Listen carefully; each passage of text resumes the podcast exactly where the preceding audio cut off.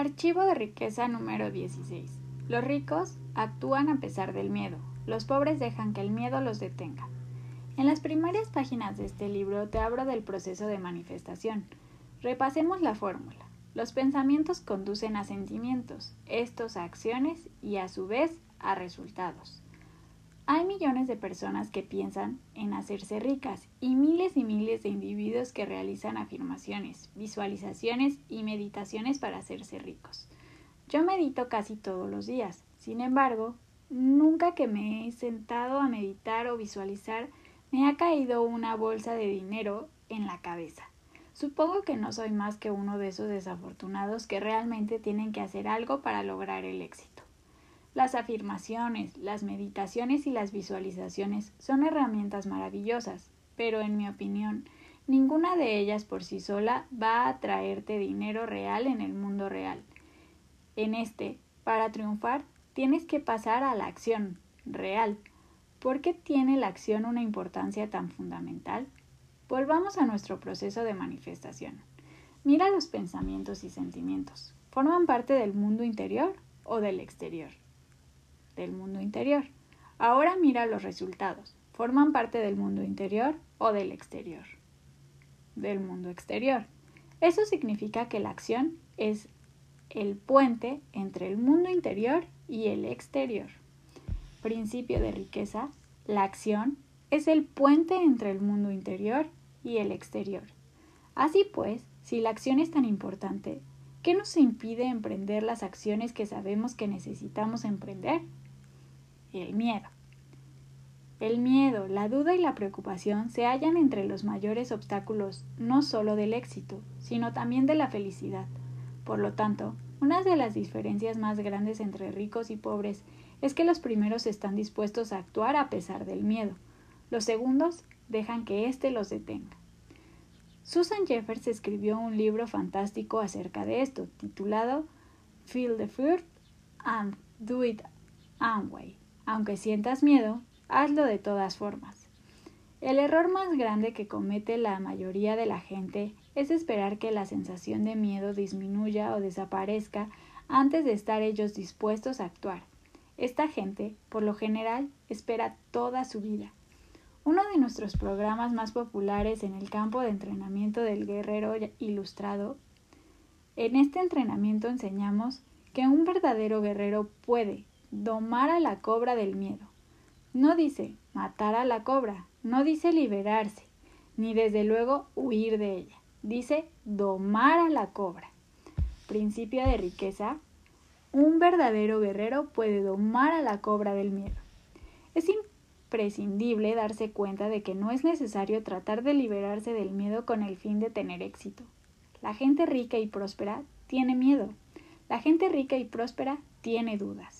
La gente rica y próspera tiene preocupaciones, solo que no dejan que estos sentimientos los detengan.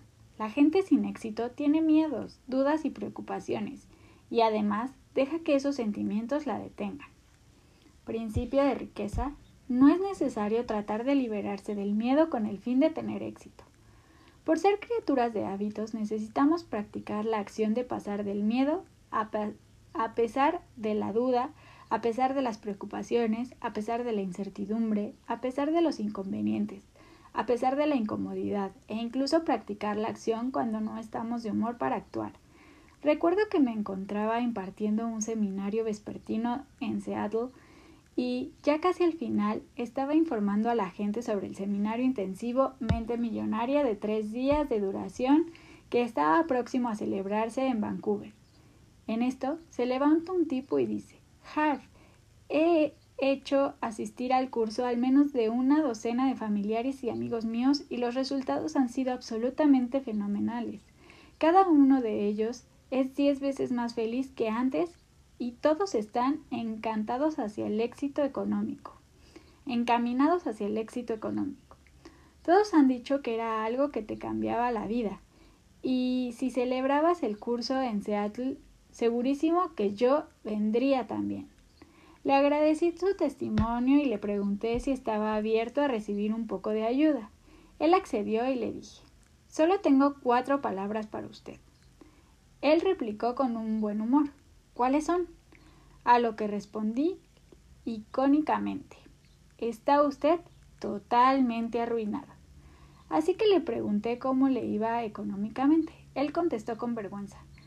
No demasiado bien. Yo por supuesto respondí. No me diga. Y comencé a despotricar en la parte delantera de la sala. Si va usted a dejar que un trayecto en coche o un vuelo de tres horas o una caminata de tres días le impida hacer algo que necesita y quiere hacer, ¿qué otra cosa lo detendría? Aquí tiene la fácil respuesta. Cualquier cosa. Cualquier cosa lo detendrá. No por la magnitud del desafío, sino por la magnitud de usted. Es simple, proseguí.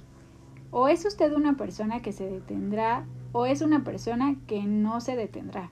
Usted elige. Si quiere crear riqueza o cualquier otra clase de éxito, tiene que ser un guerrero, tiene que estar dispuesto a hacer lo que haga falta. Tiene que entrenarse para que nada lo detenga. Hacerse rico no siempre resulta cómodo, hacerse rico no siempre resulta fácil. De hecho, hacerse rico puede resultar condenadamente duro. Pero, ¿y qué? Uno de los principios clave del guerrero ilustrado dice si estás dispuesto a hacer solo lo que sea fácil, la vida será dura. Pero si estás dispuesto a hacer lo que sea duro, la vida será fácil. La gente rica no basa sus acciones en lo que es fácil y cómodo. Esa forma de vivir está reservada a los pobres y a la mayoría de la clase media. Principio de riqueza. Si estás dispuesto a hacer solo lo que sea fácil, la vida será dura. Pero si estás dispuesto a hacer lo que sea duro, la vida será fácil.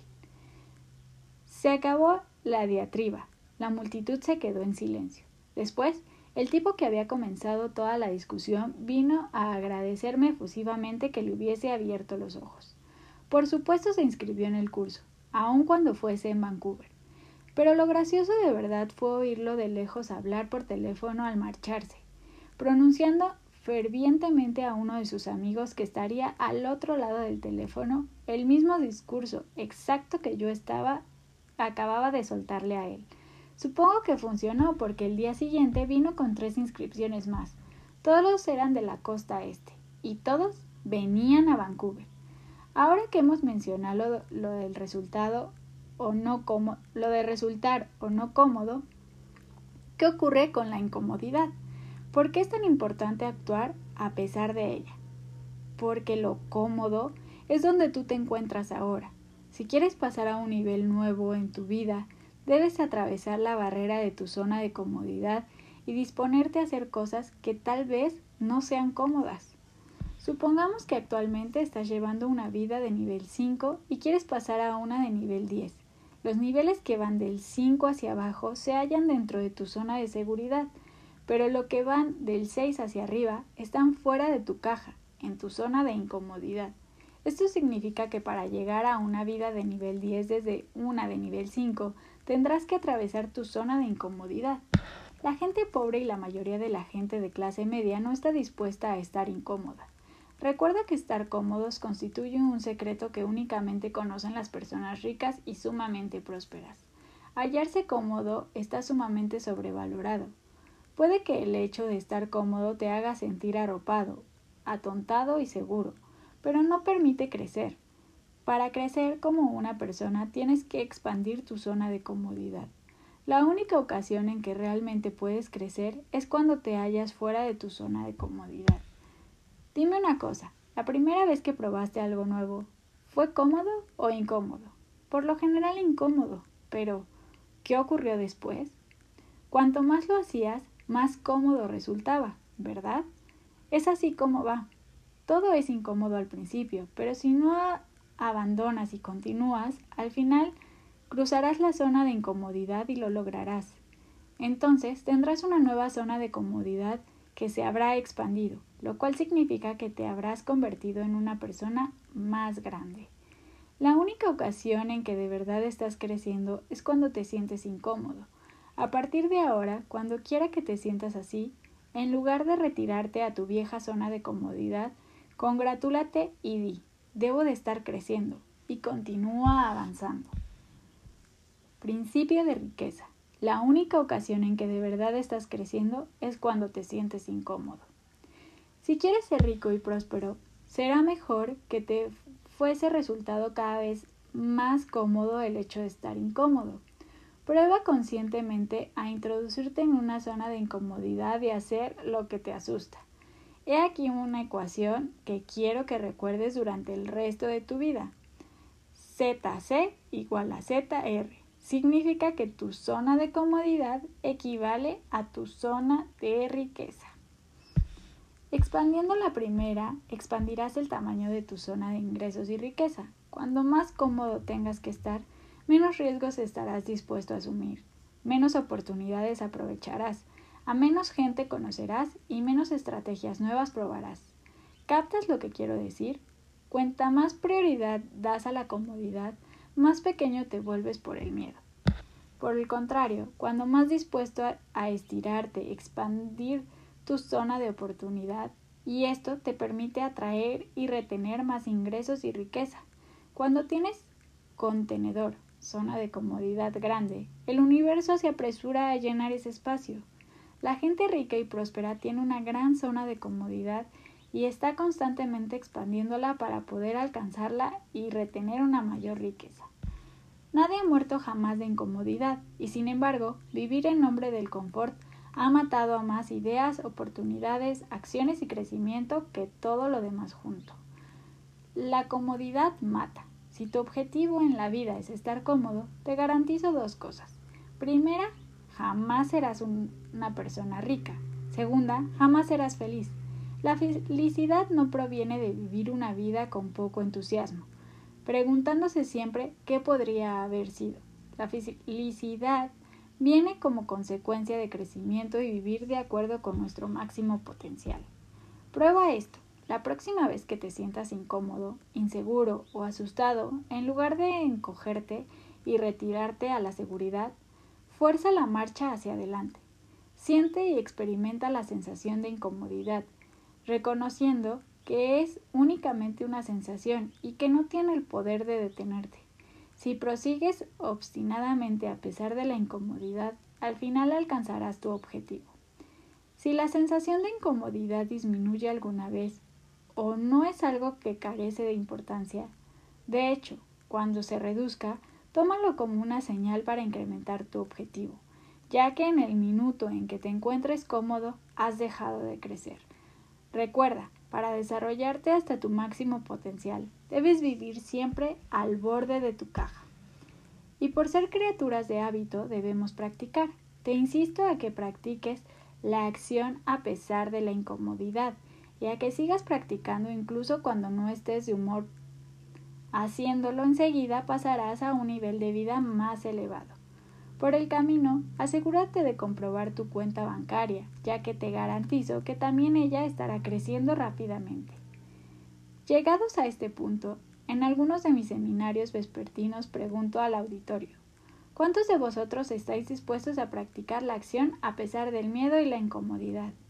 Por regla general, todos los presentes levantan la mano, probablemente porque les da pánico que vaya a meterme con ellos. Entonces digo, hablar es fácil, Veamos si lo, si lo dices en serio. A continuación saco una flecha de madera con punta de acero y explico que, como práctica para esta disciplina, tienen que romperla con la garganta. Demuestro cómo se hunde la punta de acero en la parte blanda de la garganta, mientras otra persona sostiene el otro extremo de la flecha contra la palma de su mano extendida. La idea es ir hacia la flecha y romperla utilizando únicamente la garganta antes de que se clave en el cuello. En este punto la mayoría de la gente se halla en estado de shock. A veces pido un voluntario para realizar este ejercicio. En ocasiones entrego flechas a todos los presentes. He tenido auditorios con más de mil personas rompiendo flechas. ¿Puede realizarse esta hazaña? Sí. ¿Da miedo? No te quepa duda. ¿Es incómodo? Absolutamente. Pero repito, la idea es que el miedo y la incomodidad no te detengan. La idea es practicar, entrenarte a hacer lo que haga falta y actuar a pesar de cualquier cosa que pudiera cruzarse en tu camino. La mayoría de la gente rompe la flecha. Sí, todos los que van hacia ella con un 100% de compromiso lo hacen. Sin embargo, quienes caminan hacia ella lentamente con poco entusiasmo o no caminan, no consiguen romperla. Tras el ejercicio de la flecha pregunto, ¿cuántos de vosotros habéis encontrado más fácil romper físicamente la flecha de lo que vuestra mente se había imaginado? Todos coinciden en que realmente resultó mucho más fácil de lo que pensaban que sería. ¿Por qué es esto así? Aquí viene una de las lecciones más importantes que aprenderás a lo largo de tu vida. Tu mente es la mayor guionista de culebrones de la historia. Se inventa relatos increíbles, generalmente basados en dramas y desastres, de situaciones que jamás han ocurrido y probablemente nunca ocurrirán. Mark Twain lo dijo de la mejor forma. He tenido miles de problemas en mi vida, la mayoría de los cuales nunca sucedieron en realidad. Una de las cosas más importantes que jamás puedas comprender es que tú no eres tu mente, tú eres mucho más grande y mayor que ella. Esta es una parte de ti del mismo modo que lo es tu mano. Una pregunta para la reflexión. ¿Y si tuvieses una mano que fuese exactamente igual que tu mente, que estuviese esparcida por todas partes, que tuviese siempre preguntándote y no se callase nunca? ¿Qué harías con ella? La mayoría de las personas responden algo como cortármela. Pero tu mano es una poderosa herramienta, de modo que ¿Por qué ibas a cortártela? La auténtica respuesta, por supuesto, es que querrías controlarla, mandar sobre ella y entrenarla para que trabaje para ti en lugar de contra ti. Entrenar tu propia mente y mandar sobre ella es la habilidad más importante que podrías poseer jamás, tanto en términos de felicidad como de éxito. Y eso es exactamente lo que he estado haciendo con este libro y continuaré haciendo contigo en el caso de que asistas a uno de nuestros programas en vivo. Principio de riqueza. Entrena tu propia mente y mandar sobre ella es la habilidad más importante que podrás jamás poseer, tanto en términos de felicidad como de éxito.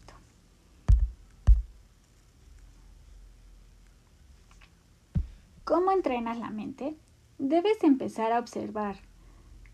Fíjate en cómo produce constantemente pensamientos que no contribuyen a tu riqueza ni a tu felicidad. Al identificarlos, podrás comenzar a sustituir conscientemente estos pensamientos no estimulantes por otros que sí lo sean. ¿Dónde encuentras estos modos de pensar estimulantes? Aquí mismo, en este libro, Todas y cada una de las declaraciones de esta obra constituyen una forma de pensar estimuladora y que funciona. Adopta estas formas de pensar y de ser y estas actitudes como propias. No tienes por qué esperar una invitación formal. Decide ahora mismo que tu vida sería mejor si eliges pensar de las formas que hemos estado describiendo en este libro, en lugar de hacerlo a través de los hábitos mentales contraproducentes del pasado.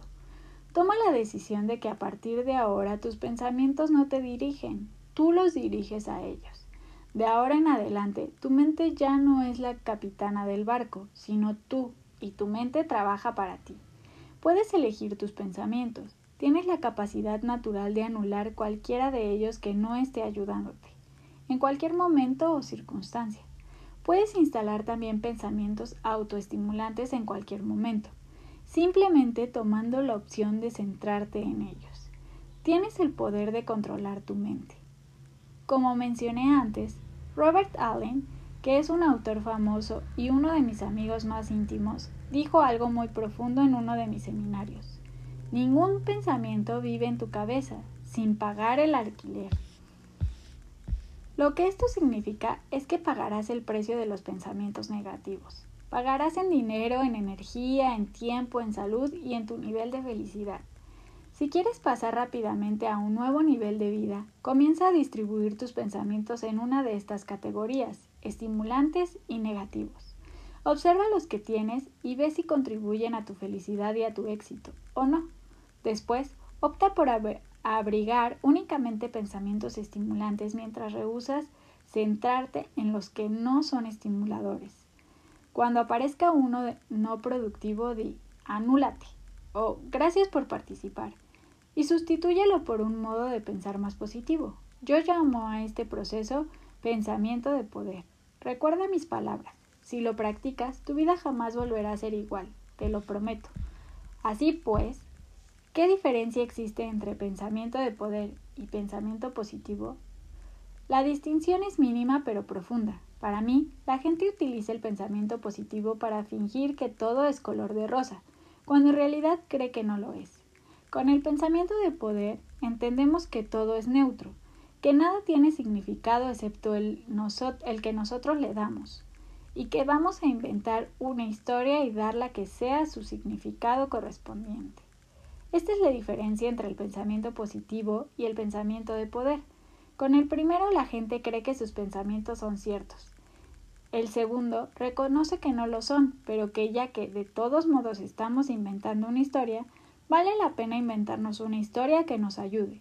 Y no lo hacemos porque nuestros nuevos pensamientos sean ciertos, en sentido absoluto, sino porque nos resultan más útiles y producen una sensación mil veces mejor que los no productivos. Antes de dejar este apartado, debo advertírtelo. No intentes en casa el ejercicio de romper la flecha, ya que tiene que montarse de una forma concreta, o podrías hacerte daño a ti mismo o a otras personas. En nuestros programas utilizamos equipo protector, si te interesan este tipo de ejercicios, entra a nuestra página web para ver la descripción del campo de entrenamiento del guerrero ilustrado. En dicho programa te proporcionamos lo que puedes manejar y más. Declaraciones. Pon la mano sobre el corazón y di, actúo a pesar del miedo, actúo a pesar de la duda, actúo a pesar de la preocupación, actúo a pesar de los inconvenientes, Actúo a pesar de la incomodidad. Actúo cuando no estoy de humor. Tócate la cabeza y di, tengo una mente millonaria. Acciones de la mente millonaria. Anota tus tres mayores preocupaciones, inquietudes o temores relativos al dinero y a la riqueza.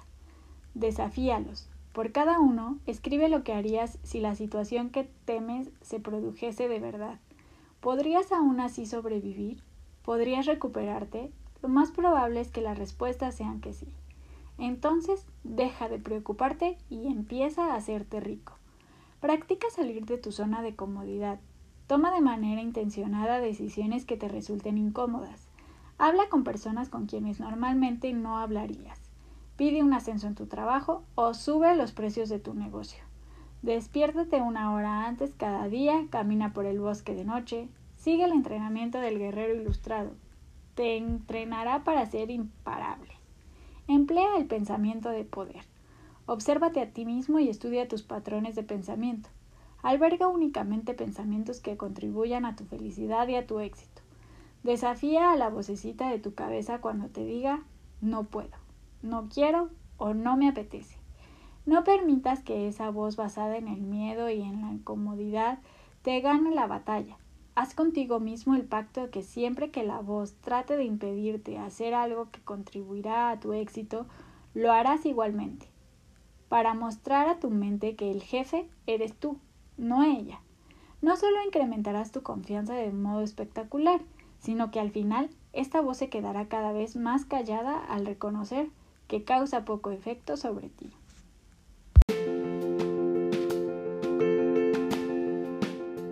Ayúdame a hacer crecer esta comunidad de gente que disfruta de la lectura.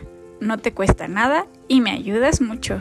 Así que, en la plataforma que me escuches, sígueme, suscríbete para que veas cuando publique un nuevo capítulo y comparte con tus amigos.